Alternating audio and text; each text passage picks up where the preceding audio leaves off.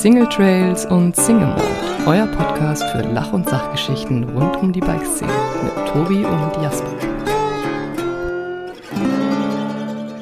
Herzlich willkommen zu einer neuen Folge Single Trails und Single Malt. Ähm, ja, wie in den letzten Folgen angekündigt, befinde ich mich eigentlich noch im Urlaub und ich sitze in meinem Campervan und habe ein Mikrofon vor mir stehen und telefoniere über das Internet, was heutzutage ganz einfach möglich ist, mit Manuela Holzknecht am anderen Ende. Herzlich willkommen in diesem Podcast, Manu. Hi. Es Danke ist äh, schön, dich zu hören. Ja, ey. Es freut mich, dass es so spontan geklappt hat. Ähm, Immer gern. Und es ist auch äh, sehr, sehr schön zu hören, dass du ein, ein gutes Mikrofon vor dir hast. Das ist nicht immer selbstverständlich, wenn man das so über die Ferne macht. Äh, dementsprechend bin ich, bin ich super froh, dass es geklappt hat. Ich habe alles in meinem Möglichen getan, damit das gut funktioniert. Am, am Freitag noch schnell die Arbeitskollegen bestohlen, oder? Yes! Himmel und Hölle in Bewegung gesetzt. Nein, war nicht so schwer. Wir hatten Gott sei Dank ein gutes in Arbeit. Ähm, wenn du von wir redest, sprichst du wahrscheinlich von der Bike Republic Sölden, denn ähm, um dich mal ganz kurz vorzustellen, äh, dein, eigentlich wirst du Manu genannt, wenn ich das richtig äh, weiß. Manu passt, oh, ja. Du ist arbeitest für die Bike Republic Sölden und machst da einen, in meinen Augen, was ich so mitbekomme, einen recht guten Job. Ähm, da wollen wir später auf Merci. jeden Fall auch noch drüber reden. Aber du äh, lebst, wohnst und arbeitest in Sölden und äh, deswegen hast du auch äh, diesen Akzent, oder? Ja, genau. Also ich mache das Marketing von der Bike Republic in Sölden. Das jetzt mittlerweile schon seit fünf Jahren. Ähm, ich wohne in Lengenfeld, das ist einfach nur ein Ort vor Sölden, äh, bin aber täglich in Sölden und es ist ja auch nicht weit, pendel ein bisschen. Ähm, born and raised im Ötztal. Bin, Geil. Ja, das heißt nicht, dass ich nicht aus dem Tal mal rausgekommen bin. Manchmal komme ich bis nach Innsbruck. Nein, ich Wow. hab, ähm, ja, einmal ist ja, nee. Wir, Ich haben, hab- wir haben vor dem Podcast schon drüber gesprochen, dass äh, Morsin ja jetzt ganz groß auf deiner Bucketlist steht. Yes. Also von daher, es, es besteht noch Hoffnung. Ja, nee, ganz, ganz viele Sachen stehen noch auf meiner Bucketlist. Also vor allem Bike bitte abklappern. Aber das klappt auch neben der Saison oder unter der Saison immer ganz gut, dass wir wieder ein bisschen rauskommen und uns andere Sachen anschauen. ist ganz wichtig, auch einen Input zu bekommen. Ja. Ähm, wie gesagt, ja, ich arbeite bei der Bike Republic, das seit fünf Jahren, mache das Marketing da. Ähm, arbeite aber natürlich nicht allein. Es sind ein kleines Team von fünf Leuten im Büro. Und ähm, Dominik mit der Bianca, mit dem Niklas und ähm, mit dem Leo. Die, äh, die Jungs sind natürlich auch im Berg draußen. Wir sind eher im Büro und schauen einfach, dass alles läuft. Ähm, ja, genau. Gut, aber äh, du bist ja definitiv auch viel auf dem Fahrrad, also privat zumindest, äh, soweit ich weiß. Auch also in der Arbeit, Gott sei Dank. Auch in der Arbeit. Ja, ja. Also es ist jetzt nicht so, dass du nur im Büro hockst. Nee, im Winter halt ausschließlich, primär. Ja. Da haben wir aber auch ein bisschen frei, da können wir die Stunden, die wir im Sommer einfach ähm, mehr haben, ein bisschen Winter abbauen. Aber mittlerweile hat sich's einfach auch schon so ausgedehnt, dass wir im Winter richtig viel zu tun haben, weil eigentlich die ganze Saisonsvorbereitung in, den, in der Off-Season passiert. Ah, okay, ja klar. Also umso besser wir im Ja. Winter vorbereiten, desto smoother ist der Sommer. Das stimmt, und, das ähm, ähm, kann ich tatsächlich auf mich auch beziehen. Als Rennfahrer war das für mich früher total klassisch getrennt. Äh, Winter-Trainingssaison und Sommer war halt die, die Rennsaison. Ähm, aber in, in der Trainingssaison oder Offseason hast du irgendwie mehr Zeit gehabt, deine, deine, Zeit, deine Reisen oder so flexibel zu legen. Mittlerweile als, keine Ahnung, Content Creator, YouTuber, wie auch immer ihr das da draußen nennen wollt, was ich mache, ist es aber echt so, dass ich äh, mittlerweile auch im Winter sehr, sehr viel zu tun habe. Also es ist abartig, ja. Ich kann mir vorstellen, Bike-Branche boomt ja schon seit längerem. Bike Republic wird stetig größer, stetig krasser, ähm, dass ihr da natürlich auch viel mehr zu tun habt im Winter. Ja, genau. Also ja, ist bei uns das Gleiche. Umso besser wir planen, umso besser wir vorbereiten, umso besser läuft der Sommer. Ähm, Im Sommer ist eigentlich alles nur noch operativ. Also wirklich das, dass die Leute dann kommen, ähm, dass Journalisten da sind, dass äh, Athleten da sind, dass die Shootings abgewickelt werden. Ähm, genau, dass der ganze Betrieb einfach läuft. Ähm, Aber, bevor wir ähm, zu tief eintauchen in die Bike Republic oder es, bevor, bevor wir zu tief in das Thema eintauchen, möchte ich immer gerne die Menschen ein bisschen näher vorstellen, die am anderen Ende sitzen. Also heute du. Ähm, Manu, also wann hast du angefangen, Mountainbike zu fahren? Also eigentlich erst mit dem Job in der Bike Republic. Also ich bin da ziemlicher Neuling. Krass. Das heißt, ja, ich arbeite seit fünf Jahren da und seit fünf Jahren bike ich. Und zuerst eigentlich nur Citybike oder keine Ahnung, so ein Pseudo-Mountainbike irgendwo mal runter. Aber ich habe echt erst mit Ende 20 angefangen zu biken. Ach krass, und ja. ja, und kann mir ja mittlerweile ein Leben ohne Mountainbike nicht mehr vorstellen. Das hat sich so, ja, in mein Leben eingekriegt oder wie sage eingebissen. Das Ja. ist, ist meine Freunde fahren Bike. Also es ist ja auch so, dass du das irgendwann gar nicht mehr ähm, Ja. voneinander unterscheiden kannst. Was ist Privatleben, was ist und Hobby, Arbeit. was, ja, genau, ja. Ja, aber das ist ja auch gut so, weil es gibt eigentlich keinen Montag, wo ich mir denke, ich möchte nicht in die Arbeit gehen. Oder Da, es ist, da es geht ist, es dir sehr, sehr gut, glaube ich, verglichen mit äh, vielen anderen Leuten, die stempeln gehen oder irgendwo anders arbeiten müssen. Aber ähm, da können, glaube ich, alle Gäste diesen Podcast äh, mitreden, weil die, also alle, die bis jetzt interviewt haben, arbeiten halt irgendwie in der Bike-Branche und eigentlich berichten alle das Gleiche. Also ja. ähm, Aber ich glaube, das Und- hat auch ein bisschen was mit der Bike-Branche an sich zu tun. Ich habe so viele nette Menschen durch meine Arbeit kennengelernt. Also primär nette Menschen, die einfach alle einen mega Spaß am Mountainbiken haben. Und da spielt es eigentlich gar keine Rolle, ob die jetzt seit einem Jahr Fahrrad fahren oder seit 15 Jahren Fahrrad fahren. Es ist einfach eine lockere Geschichte. Und natürlich gibt's Ausnahmen, aber normalerweise sind es echt nice Menschen und ähm, ja, bin froh, dass ich dazu mal dann irgendwie wieder im Ötztal hängen geblieben bin nach meinem ähm, Abschluss ja, von der Uni und ähm, ja, könnte es mir jetzt nicht mehr anders da denken. mega cool. Ich glaube, es ist Fluch und Segen zugleich. Äh, dieses, dieses lockere, diese Bike-Branche, dieses ähm, freundliche Miteinander, äh, auf der anderen Seite aber dadurch auch natürlich einhergehend die mangelnde Professionalität, wenn man so möchte, weil es halt eben alles irgendwie auf so einer lässigen Ebene stattfindet. Ähm, deswegen ähm, gibt Pro und Contra dafür. Stimmt. Aber Aber es kommt ja auch immer drauf an, mit, man kann sich ja teilweise aussuchen, mit wem Ja. man zusammenarbeitet. Oder Ja. Gott sei Dank. Und ähm, wenn du dir dann halt die Leute aussuchen kannst, dann suchst du dir natürlich auch die aus, bei denen es passt, bei denen du weißt, okay, ähm, das E-Mail kommt, der Vertrag kommt, das und das ist ausgemacht. es ist, ja, es, also von dem her, ich hatte auch da relativ wenig schlechte Erfahrungen und die schlechten Erfahrungen, die man macht, mit den Leuten arbeitet man dann vielleicht in Zukunft nicht mehr so viel zusammen. ja, Ja, aber es ist auch sehr viel Kenn ich. Ähm, in der es Branche. Ist, es ist äh, in meinen Augen eine, auf jeden Fall eine wachsende Professionalität. Ähm, Wo wir gerade beim Thema Profi sind, du hast sagst, du bist eigentlich erst jetzt, seitdem du in der Bike Republic bist, Mountainbikerin geworden. Ähm, aber jetzt ist es ja so, dass du eigentlich nur mit Journalisten fährst, also mit Leuten, die sich in der Bikebranche echt gut auskennen, oder mit Profis, die für euch irgendwie Influenzen oder Werbung machen, die halt dementsprechend richtig gut auf dem Fahrrad sitzen. Ähm, hat dir das geholfen, immer mit so ich sag mal, fortgeschrittenen Mountainbikern unterwegs zu sein, dich auf dem Rad schneller äh, zu entwickeln? Am Anfang sicher nicht. Am Anfang hat es einfach nur Angst gemacht. Oh mein Gott, am Anfang war es ganz schlimm. Aber seit fünf Jahren auf dem Rad zu sitzen, heißt ja wirklich auch für mich, drei, viermal die Woche auf dem Bike zu sitzen. Und da wird man dann irgendwann schon besser. Und irgendwann, also auch wenn ich jetzt mit den Profis fahre, die fahren ja nicht auf Volldruck, wenn ich jetzt dabei bin. Mhm. Oder halt, es geht ja wirklich um den Spaß an der Sache. Und wie gesagt, bin ja auch besser geworden. So langsam bin ich jetzt auch nicht mehr.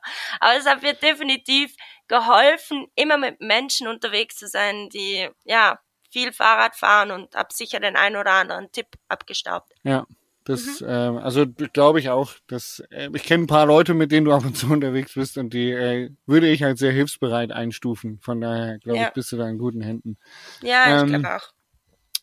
Was, wenn jetzt Leute zuhören, dann denken die bestimmt, boah geil, die Manu arbeitet für die Bike Republic, sitzt drei Tage die Woche irgendwie auf dem Bike. die, die, der Bikepark direkt vor der Haustür hat nur mit coolen Leuten aus der Szene, aus der Branche zu tun. Ähm, was für einen Schulabschluss muss man machen, um so einen Job zu übernehmen? Ah, ich glaube, der Schulabschluss ist in der Hinsicht oder in diesem Zusammenhang vielleicht nicht gerade äh, im Vordergrund. Ich habe hm, in Wien einen Bachelor gemacht und habe Tourismus studiert dort und bin danach nach Innsbruck und habe da einen Master gemacht für Marketing. Auch in, ah, Marketing dann. Okay. Also es ja. passt eigentlich bei mir relativ gut zusammen. Ähm, ich würde nicht sagen, dass du den Job nur machen kannst, wenn du Marketing studiert hast oder Master im Marketing hast, aber es hilft definitiv. Also für mich ist es ideal, da ich den theoretischen Hintergrund habe und auch ein bisschen zurückgreifen kann auf das, was ich in der Uni gelernt habe, aber auch gleichzeitig sehr viel Praxis in der ja. Arbeit habe und Gott sei Dank das Hobby zum Beruf gemacht habe. Also ich lieb Mountainbiken und kann das dementsprechend natürlich auch einfädeln oder halt ja. einfließen lassen in meine Arbeit. Also es sind viele Komponenten, die bei mir jetzt gut zusammenspielen. Aber ich würde jetzt nicht sagen, dass du unbedingt diesen Abschluss haben musst damit das klappt. Und wenn man Tourismus studiert, das habe ich schon häufiger gehört, dass Menschen das machen. Ich kann mir das null vorstellen. Was studiert man denn da? Und also studiert man einfach so, in welchen Ländern welche Kulturen herrschen und wie man sich dann dazu verhalten hat? Oder was, worum geht's darum, wenn man Tourismus studiert? Ähm, Tourismus ist eigentlich auch ein wirtschaftliches Studium. Also du hast auch BWL, Rechnungswesen und solche Sachen. Aber was auch viel gelehrt wird und was mir schon viel gebracht hat, sind diese Phänomene, die im Tourismus aufspringen äh, mhm. oder vorkommen können. Ähm, wie Tourismus funktioniert, welche, welche Komponenten einfließen, die Umwelt ist natürlich auch federführend in der Sache. Ich meine, du kannst keinen Wintertourismus äh, fortführen, wenn äh, der Klimawandel so ja. im Vorrücken ist. Also es sind so viele Sachen da, die damit einfließen ja. und die zu berücksichtigen sind. Deswegen ist ein sehr umfassendes Studium, würde ich sagen. Ja. Ähm, ja, aber hat mir auch definitiv geholfen. Habt ihr dann auch so Volkswirtschaft mit drin? Also das ist dann äh, auf der einen Seite in Richtung, okay, das große Ganze muss gesehen werden, weil gerade im Tourismus äh, oder der Tourismusverband spielt ja natürlich auch Geld in Kassen von Gastwirten und Hoteliers, äh, verlangt aber natürlich dafür auch was mit irgendwie Kurtaxen oder irgendwelchen anderen ähm, Steuern.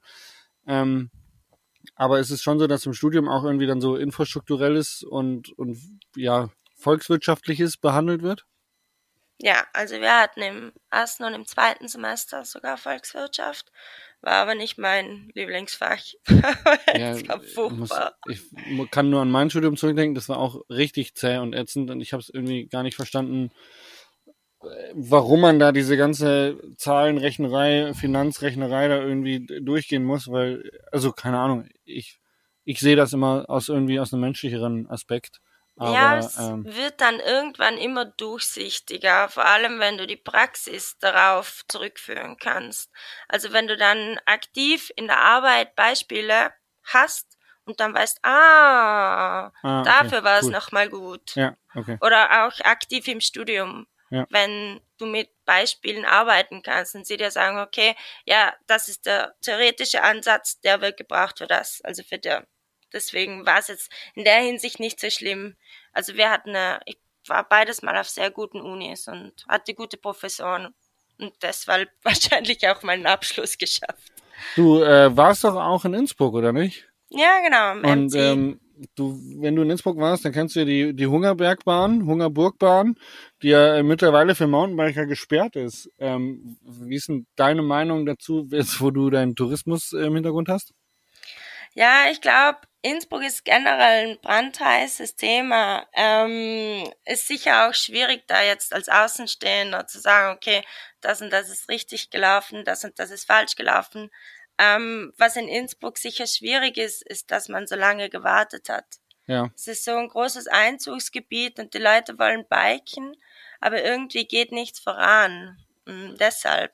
Glaubst Also du, das ist ein städtisches Problem, weil im Prinzip eine, also ich sag mal, ihr als Bike-Region oder ihr als als Tourismusregion, ihr seid ja im Prinzip darauf angewiesen, dass Leute kommen und ähm, ihren Urlaub bei euch verbringen.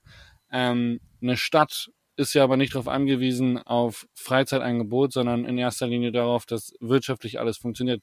Glaubst du, dass ist da, dass da der Weg hin weht, dass es im Prinzip in der Stadt eher darum geht, Brände zu löschen, als wie in einer äh, Tourismusregion das Ganze für sich finanziell zu nutzen? Nein, gar nicht. Und in einer Stadt geht es ja nicht nur um Tourismus, es geht ja auch um die Einwohner.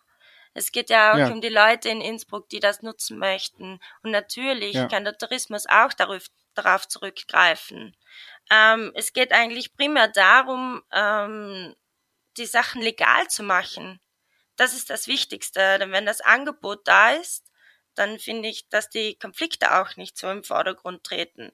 Ja. Ähm, es ist in unserer Hinsicht, wir hatten ja zuerst auch kaum legale Trails. Und bei uns hat es dann einen Vorreiter gegeben, also es ist mein Vorgesetzter, der einfach wirklich alles daran gesetzt hat, diese Strecken legal zu machen und neue Strecken zu bauen. Und ich glaube, solche Leute braucht's. Es Mhm. braucht Leute, die einfach nach vorne preschen und sagen, okay, wir wollen das und nicht locker lassen, auch wenn sie ein Nein bekommen. Ja. Ja.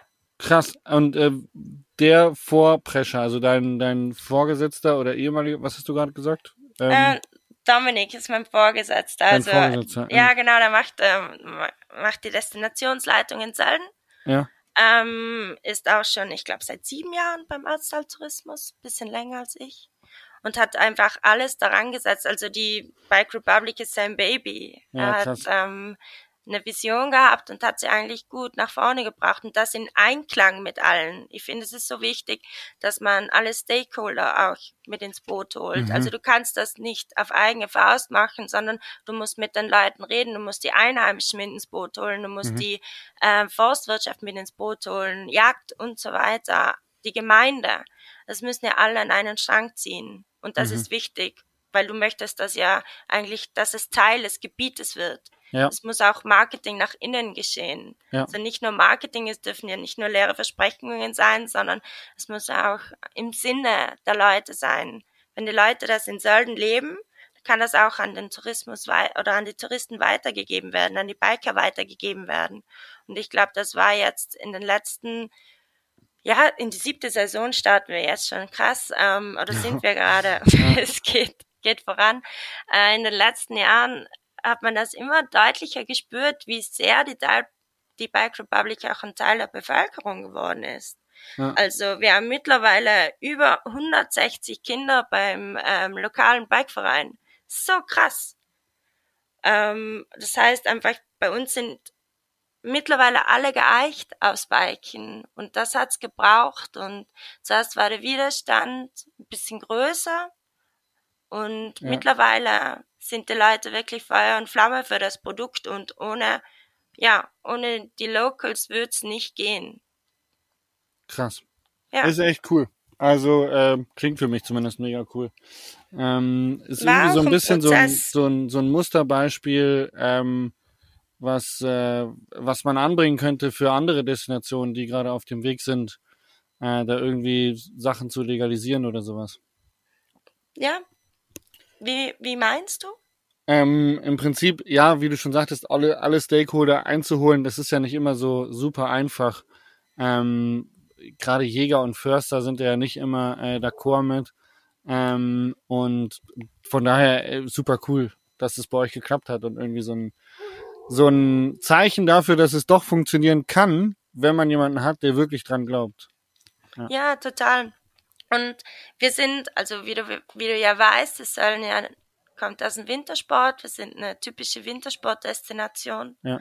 Äh, einer der führenden in Österreich mit mega vielen Nächtigungen. Ähm, Gott sei Dank hat es bei uns vor ein paar Jahren einfach auch das Umdenken gegeben, den Sommertourismus noch mehr mit aufzunehmen und noch mehr in Schwung zu bringen. Ja. Wir haben die Infrastruktur, die ist da. Die wurde einfach teilweise im Sommer nicht genutzt. Und Mhm. ich finde, dass es viel nachhaltiger ist, das das ganze Jahr zu betreiben, als einmal für eine Saison und dann steht das Ganze still. Also das Zeug ist ja sowieso da. Es ist ja nicht so, dass, dass ähm, man das dann dass die Bahnen oder die Lifte extra dafür gebaut werden, dass die Hotels extra dafür gebaut werden, dass die Restaurants extra dafür gebaut werden. Das alles ist da. Ja. Das wird in der Hinsicht dann im Sommer halt mitgenutzt. Und seit die Bike Republic da ist, ist bei uns halt auch ein Leben im Sommer. Es ist, es ist total Dorf. logisch und, und selbsterklärend, aber es gibt halt immer wieder ähm, Beispiele in, in, in bayerischen Regionen, wo im Prinzip auch ähm, Bahnen vorhanden sind, aber nicht genutzt werden, weil halt Einmische sagen, sie brauchen es nicht, sie wollen es nicht, oder die Jäger dagegen sprechen oder die Förster dagegen sprechen. Also von daher, ähm, ja, es ist trotzdem ein, ein Musterbeispiel, wie es funktionieren kann und äh, wie es eigentlich auch funktionieren sollte, finde ich. Ja, aber es geht halt nur miteinander. Also wenn es dann irgendwann, wenn Streitigkeiten aufkommen, muss man schauen, dass die wirklich äh, beiseite gelegt werden und dass es um die Sache geht. Das äh, ist oft einmal auch ein emotionales Thema. Besonders ja, das Biken. Und da ähm, denke ich mir, die Leute auch, müssen einfach viele miteinander persönliche sprechen. Bedürfnisse. Ja. Genau. Ja, ja, ja. Und ähm, es funktioniert nur in der Kommunikation, dass man einfach jeder muss die Karten auf den Tisch legen und äh, im Prinzip muss ein Förster einfach auch mal ganz klar oder ein, ein Jäger auch mal ganz klar definieren, hey, worum geht's ihm? Geht's ihm jetzt äh, um darum, dass ihm jemand den Rang abläuft oder dass er einfach nicht gefragt worden ist oder geht's ihm wirklich darum, ähm, dass ihm da irgendwelche Pflanzen kaputt gefahren werden? Also manchmal sind da einfach ja, da muss man einen guten Draht haben. Und ich glaube, ich glaube, es wäre vielleicht hilfreich, dass der Dominik ähm, auch ein Ötztaler ist äh, und vielleicht dementsprechend einfach eine gute Ebene der Kommunikation gefunden hat. Was er jetzt bei dir auch, ähm, du bist ja auch Ötztalerin und arbeitest jetzt für den Ötztal Tourismus, ähm, eine ganz gute äh, Basis ist. Ähm, wie bist du denn nach dem Studium dazu gekommen, für die Bike Republic zu arbeiten? Haben die eine Stelle ausgeschrieben und du so, hey cool, da bewerbe ich mich einfach mal? Oder kam das irgendwie anders zustande? Nein, ich wollte da gar nicht arbeiten. ich bin voll hängen geblieben. Ähm, ich, ich wollte einfach, ich wollte einfach nur ein Praktikum machen im Sommer für zwei Monate. Uh, und dann eigentlich zurück nach Innsbruck und Innsbruck arbeiten.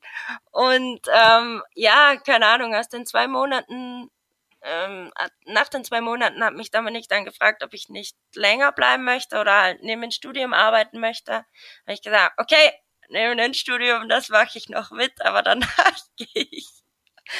Und irgendwie hat sich die Stelle danach äh, in die Kommunikationsstelle der Bike Republic entwickelt. Also das war ein Prozess, die Stelle hat es vorher nicht gegeben.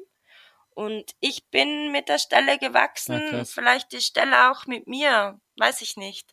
Aber ich glaube, es ja, sind cool. so viele Komponenten, die sich hier zusammengefügt haben und mittlerweile, ja, es ist sicher vom Vorteil, dass ich von hier bin, dass ich die Leute kenne, auch dass ich die Locations kenne, dass ich weiß, wo was ist, dass ich weiß, wann mit wem sprechen, dass ich ähm, Genau, einfach ein Local Bild, das hilft ja. auf alle Fälle. Ähm, der Ötztaler, Ötztaler Dialekt ist auch ein spezieller, deswegen hilft es, glaube ich, auch, dass man die Sprache spricht und die Bauern auch versteht, wenn sie, wenn sie was wollen oder halt generell die Locals versteht, wenn sie was wollen und ähm, ja, eigentlich, eigentlich nur auf ja, Augenhöhe mit denen reden. Ja. ja. Deswegen. Ähm, ich war ja neulich bei euch und habe das Video von der neuen Olm Volle Line machen dürfen und äh, da war der Nikolai mit dabei. Das mhm. ist äh, ein Dänemarker, man glaubt es kaum, der extrem gut Mountainbike fährt, ähm, mhm. obwohl Dänemark jetzt nicht so die Mountainbike-Destination ist. Ähm, der macht bei euch Social Media und Video. Habe ich das richtig verstanden? Ähm, nein, er ist Videograf. Also er macht unsere Clips. Aber nicht nur für die Bike Republic, sondern für den ganzen Ötztal-Tourismus. Genau. Und ich glaube, der hat ähm, das vor zwei okay. Jahren ja. sowas nach also, Sölden gekommen und hat dann einfach seine Liebe fürs Mountainbiken entdeckt. Cool. Hallo? Ähm, ist ja auch nicht der Standard, dass man tatsächlich einen. Hörst du mich, Manu? Ja. Hörst du mich? Jetzt wieder. Ja. Ja. Hörst du mich noch? Ja, ich höre dich. Hallo. Hello? Oh, wow. Ja, äh, die Verbindung hier ist nicht ganz so geil tatsächlich. Ich hoffe, du kannst mich hören. Ich höre dich ganz gut. Super. Dann fange ich einfach nochmal an. Ähm, der, der Nikolai ist ja äh, Filmer und es ist ja nicht der Standard heutzutage, dass man als ähm, ja, Marketing oder Tourismus-Marketing äh, einen Filmer am Start hat. Wie kam es dazu, dass ihr da so weit mitgedacht habt und gesagt habt, cool, wir stellen Filme ein? Ähm, wir haben generell gerade eine Umstrukturierung bei uns im Ötztal-Tourismus ähm, im Gang. Und äh, mittlerweile sind wir wie eine kleine Agentur aufgestellt. Also wir haben unsere eigenen Advertisement Manager, wir haben unsere eigenen Social Media Manager, wir haben unsere eigenen Videografen, ähm, unsere eigenen Grafiker und mit dem Team ist das einfach gewachsen. Und ähm, wir hatten dann mit Nikolai ja. einfach auch den Glücksgriff, dass er sich ins Mountainbiking verliebt hat und so gut auf dem Rad ist und äh, mittlerweile für uns einfach auch die Clips dementsprechend filmen kann. Also es war echt fetten, ja. auf Gott Deutsch. Ja, auf Instagram. Fetten. Ja, fetten gehauen, ja. Ähm, mega, mega cool. Ich habe vor Jahren habe ich irgendwann mal so ein bisschen, ich bin ja jetzt auch schon länger in der Bikebranche, habe ich mal so ein bisschen immer erzählt, dass ich finde, dass die Bikebranche so ein bisschen Video verschläft. Ähm, aber auch da seid ihr wieder ein ganz gutes Beispiel, äh, positiv voranzugehen und einen Filmer einzustellen, der für euch regelmäßig äh, Content produziert, was ja sehr, sehr wertvoll ist im Alltag von Social Media.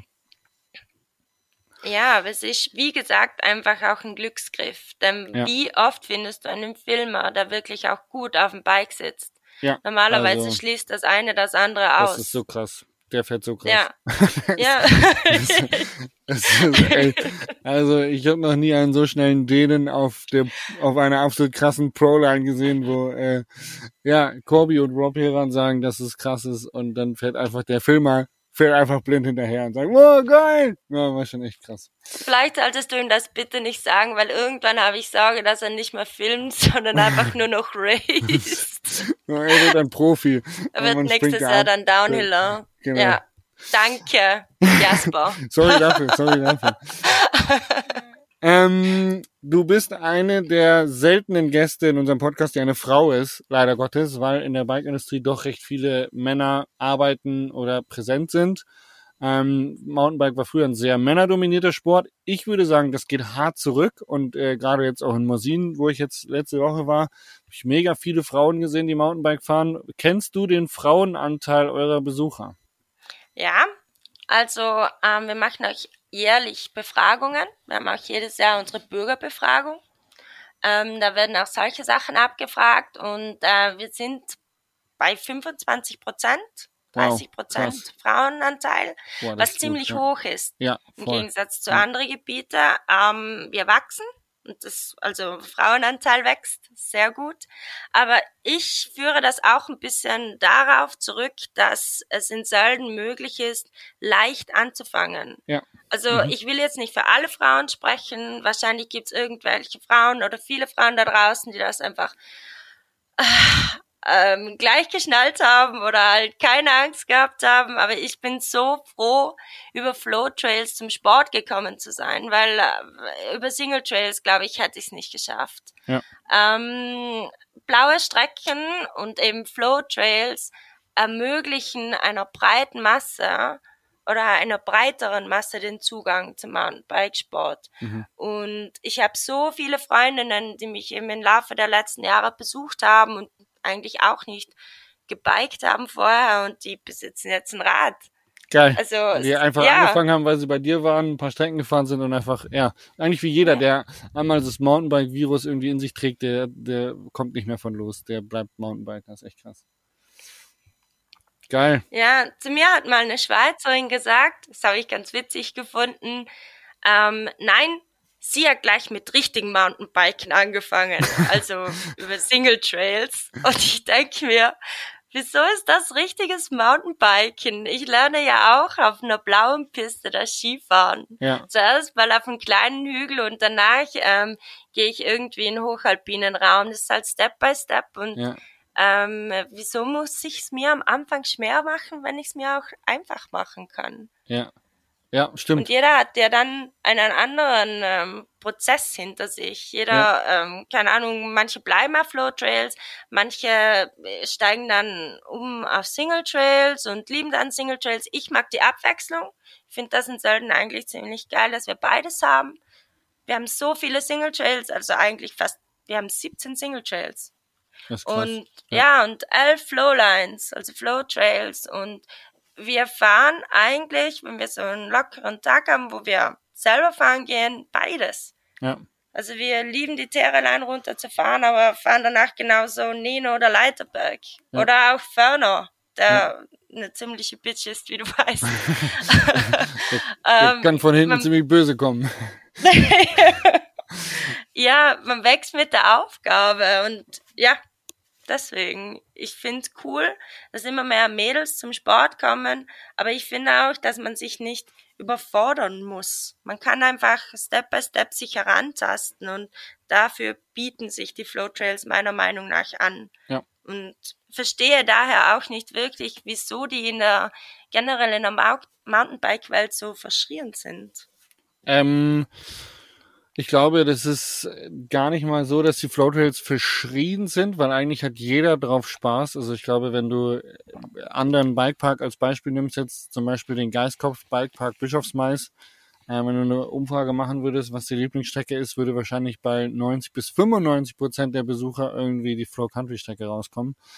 Ähm, weil es einfach eine Strecke ist, auf der alle Spaß haben können. Das ist eine schöne Flowline, die man halt als Anfänger easy peasy runterrollen kann. Du kannst aber auch als Pro die Kurven richtig racen und den, das ganze Ding als Pumptrack und kleine Tables als Doubles springen und so weiter. Also du kannst da dich komplett austoben. Ähm, ich glaube, dass Flowtrails häufig, verschrieben sind, ähm, weil oftmals da, wo Trails ähm, oder wo illegale Trails sind, werden dann irgendwann Strecken gebaut oder legalisiert und dann kommt gerne mal eine Flow-Strecke um die Ecke. Und der Mountainbiker, der da schon seit zehn Jahren am Biken ist und seinen seinen Wurzelteppich auf seinem Home Trail irgendwie gewohnt ist, muss dann auf einmal äh, auf der einzigen legalen Strecke, die es dann gibt, auf so einer Flow-Strecke runterrollen. Dass denen das langweilt, kann ich sehr gut nachvollziehen. Und ich glaube, es ist, wie du schon sagst, wenn ihr einen lockeren Tag habt, fahrt ihr beides und die Abwechslung macht's. Und ich glaube, ja. dass Flow-Strecken eher verschrien sind, weil Bikeparks lange Zeit zu einfach waren. Ähm, also vor zwei, drei Jahren irgendwie war es auch einfach so, es gab noch zu wenig Single Trails im Vergleich zu normalen blauen Strecken. Ähm, das hat sich jetzt aber in meinen Augen in den letzten zwei, drei Jahren ähm, schon deutlich geändert, dass mehr Single Trails, auch Wurzeltrails gebaut werden, ähm, die im Bikepark etabliert sind, weil normalerweise wird halt dann nach jedem Jahr oder wenn ein neuer Trail aufgemacht worden ist, wurde halt sehr drauf dann die ganzen krassen Wurzeln irgendwie rausgesägt und dann war das Ding auch wieder eine Flowline. Ähm, aber so ja. wie es jetzt in Sölden war, muss man sagen, die Single Trails, die jetzt legal sind, die waren auch schon vor fünf Jahren legal. Es war ja. einfach den Leuten, glaube ich, auch nicht so bewusst. Ähm, der Ferner Trail ist letztes Jahr dann dazugekommen, da war zuerst nicht legal, war ja. nur für Wanderer. Aber eigentlich das Angebot an Single Trails, das es derzeit in Sölden gibt, hat es auch schon vor fünf Jahren gegeben. Ähm, es sind da und da ist mal ein Stück dazugekommen und das, was bei uns so gewachsen sind, sind die Flow Trails. Ja. Und ähm, man muss halt auch dazu sagen, dass die leichten Strecken, auf denen sich dann eigentlich die vielen Biker bewegen, die schweren Strecken finanzieren. Mhm. Also du musst eigentlich ja. als Betreiber eines Bikeparks zuerst mal Strecken bauen, die auch Leute anlocken, viele Leute anlocken. Ja. Von zwei Prozent Profis können wir uns leider äh, unsere Löhne auch nicht ähm, finanzieren. Ja, also ich, wir haben jetzt das Glück gehabt, dass es in den letzten Jahren wirklich gut gelaufen ist und konnten dadurch, dass wir die blauen Flow Trails hatten und die guten Anklang fanden, die schwarzen Strecken sowie die Olmvolle Line ähm, finanzieren ja. und bauen. Also man muss es auch aus der wirtschaftlichen Seite sehen oder von der wirtschaftlichen Seite Leute, sehen. fahrt mehr Flow Trails, das ist gut für, für Single Trail da sein. so in etwa. Nein, also es, uns war es einfach wichtig, das ganze Gebiet erstmal mit Strecken zu erschließen, die fast jeder fahren kann. Und dann wird das nach, ähm, gibt's Add-ups Add-ons im Endeffekt. Ja, ja. Die kommen jetzt. Also es werden dann auch schwierigere Sachen noch gebaut. Es kommen danach noch Single Trails. Ähm, es kommen viele Sachen noch, aber man muss halt einfach ein bisschen Geduld haben. Es geht Ja. halt nicht alles von heute auf morgen. Wie, wie lange hat Whistler an sich gebaut? Über Oh, 20 ja. Jahre. Hm. Ja, krass. Ich muss, ich bin seit, glaube, ich, ich will jetzt nicht lügen tatsächlich. Ich müsste echt nochmal irgendwie in meine Historie gucken, aber ich glaube, ich komme seit über zehn Jahren nach Morsin. Ähm, und es ist auch krass, was sich da getan hat, was sich da geändert hat, sowohl vom Klientel, also wie der Bikesport sich geändert hat in den letzten zehn Jahren, ähm, wie aber auch äh, die, die Besucher sich geändert haben, also auf den Strecken, ja, also wie viele Leute fahren Pro Lines, wie viele Leute fahren Blue Lines, was für Leute fahren Blue Lines, was für Leute fahren Pro Lines. Der Bikesport an sich hat sich so krass geändert ähm, und er wird sich auch noch stetig, stetig ändern und ich glaube, dass ähm, wenn ein, zwei Generationen Schule dann nochmal nachkommen, äh, das, das wird krass sein, weil so, so viele Kinder, wie man in den Bikeparks sieht, wenn die alle mal erwachsen sind und das ist deren, deren Hauptsport und die haben dann auch wieder Kinder, die Mountainbiken, dann der Sport wird so groß. Also ich glaube, Ja. Mountainbiken wird so groß, das Ja. können wir uns alle noch nicht vorstellen. Ich glaube auch. Ich hoffe auch. Ja. Und es ist halt auch die Möglichkeit für Gebiete, die zum Beispiel niedrig gelegen sind. Wintersportgebiete, die es vielleicht jetzt nicht mehr Mhm. schaffen im Winter. Ja, Ähm, eigentlich so gut wie alle deutschen Gebiete. auch viele österreichische Gebiete.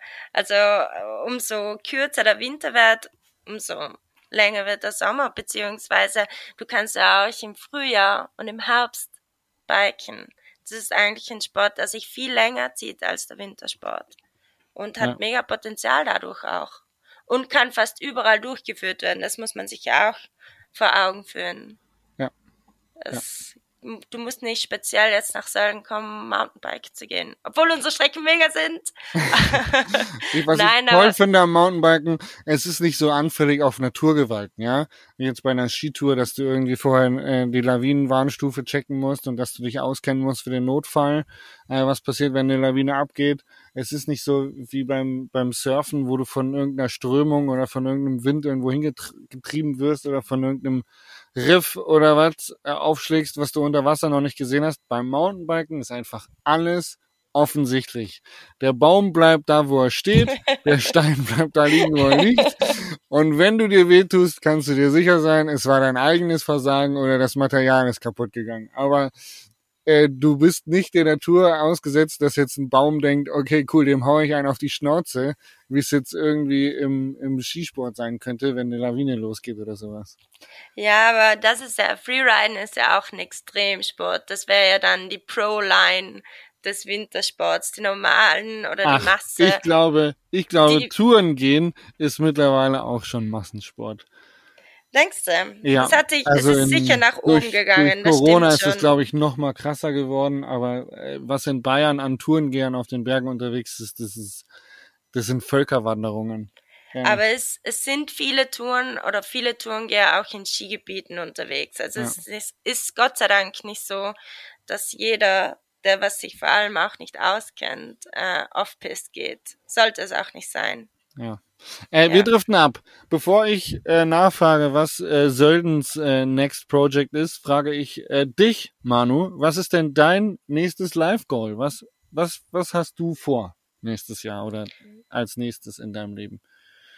Ah, also was ähm, mein Live-Goal und äh, das Live-Goal der Bike Republic, die sind vielleicht gar nicht so unterschiedlich. Ähm, Echt?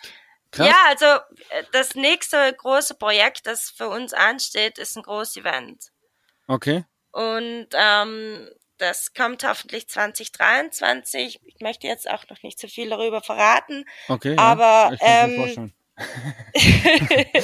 Wir möchten was Großes machen und das äh, erfordert natürlich auch viel Zeit, viel ähm, unserer Zeit vor allem, Ja. ähm, viel Hirnschmalz, viel ähm, Emotionen, viel, ja, es wird ein großes Projekt, wo wir alle involviert sind und ähm, ich glaube, das wird auch viel von uns abverlangen, aber ich glaube, dass es die Bike Republic braucht. Cool. Ja. Stark. Und äh, das ist im Prinzip aber auch dann mehr oder weniger zu deinem persönlichen Ziel geworden, also beruflich als auch für dich persönlich quasi da das, das nächste Ding in deinem Leben? Ähm, mein persönliches großes Ziel ist sicher noch, ähm, den Pros noch besser nachzukommen auf dem Bike. Oh, da drücke ich die Daumen, aber da bist du, glaube ich, in guten Händen. Aus den vier Tagen auf dem Bike, aus den drei Tagen auf dem Bike, vielleicht vier Tagen auf dem Bike zu machen. Ja. Ähm, ich bin derzeit eigentlich ganz happy in der Bike Republic.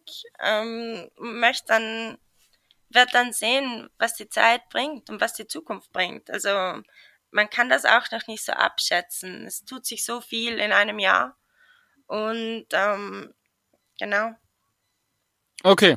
Eine letzte technische Frage noch, die mich tatsächlich ein bisschen interessiert, weil ich mich die letzte Woche damit auseinandersetzen musste, äh, privat. Du bist nicht sonderlich groß, Manu. ähm, körperlich gemeint. Was für ein Fahrrad fährst du und welche Laufradgröße fährst du? Vielleicht interessiert es auch den einen oder anderen, äh, mit was für einem Bike du in der Bike Republic Säulen unterwegs bist. Ja, ich fahre ein Evil, ein Sweetest Evil Insurgent mit einem S-Rahmen, äh, 27,5 Laufrad. Hörst du mich noch? Ja, jetzt höre ich dich wieder. Ja. ja. Geil, geil, geil, geil. Eine Minute lang nicht mehr. You're back. Ähm, Laufradgröße. Das äh, liegt am, schlechten, am schlechten Internet in Frankreich. Das tut mir leid. Äh, welche Laufradgröße hat dein Evil Insurgent und welche äh, Armgröße ist das? Ja, ein S. Also größer als S geht nicht. Ich bin nur 1,58 Meter. Aber das Evil Insurgent in S, das ist mega und ich habe 27,5. Okay. Ähm, Spiel aber gerade mit dem Gedanken, auf 29 umzusteigen. Bin Warum, mir da wenn ich fragen darf? Nicht ganz sicher. Oh, mehrere Gründe. Vor allem bei technischen Sachen ähm, hatte ich öfters mal das Problem, dass das Rad zu kurz ist, beziehungsweise zu sehr, also ja, wenn es verblockter wurde, wenn es steiniger wurde, ähm, ich gleich mal an war Mhm. Und vielleicht, dass das 29 Zoll Rad mir da ein bisschen entgegenkommen könnte. Und okay. möchte natürlich auch noch ein bisschen schneller werden. Bin ich und gespannt. außerdem fahren mittlerweile, ja, es fahren viele kleine Frauen mittlerweile 29 Zoll. Deswegen, why not? Ähm, ich werde dich, wenn du mal eins getestet hast, nochmal fragen und dann irgendwann in einer anderen Podcast-Folge bestimmt mal darüber berichten, welche Laufradgröße du letzten Endes fährst, ähm, weil das echt ein spannendes Thema ist tatsächlich. Und äh, einige Frauen lieber 27,5 Zoll fahren, weil sie es auch besser in der Kurve irgendwie handeln können. Deswegen spannend, spannend, wirklich spannend. Cool. Ich glaube, das ist eine Gewöhnungssache. Ja. Aber ich halte dich auf dem Laufenden. Vielen Dank. ähm, Manu, das war eine sehr coole Podcast-Folge mit dir, ähm, auch obwohl es Turbulenzen gab mit der Internetverbindung, aber wir haben äh, es, glaube ich, sehr gut gemeistert. Und ich danke dir vielmals, dass du Gast in diesem yeah. Podcast warst. Wenn du jetzt noch was loswerden möchtest, kannst du das gerne machen. Danke, dass ich äh, hier sein durfte, virtuell, online. online. Ähm, es war, es war mir ein Volksfest. Ähm, nee, also äh, komm uns wieder mal besuchen in Sölden. Lieben mich gerne. Freuen.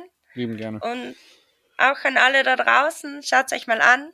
Kommst nach Sölden, geht's biken, sagt Hallo. Wir würden uns mega freuen. Ähm, ja, sehr, Sommer sehr cool. ist noch da und sonst ja. Vielen lieben Dank ähm, für euch da draußen fürs Zuhören und äh, nächste Woche bin ich wieder mit äh, Tobi am Mikrofon und bis dahin äh, müsst ihr auf jeden Fall diese Folge gehört haben.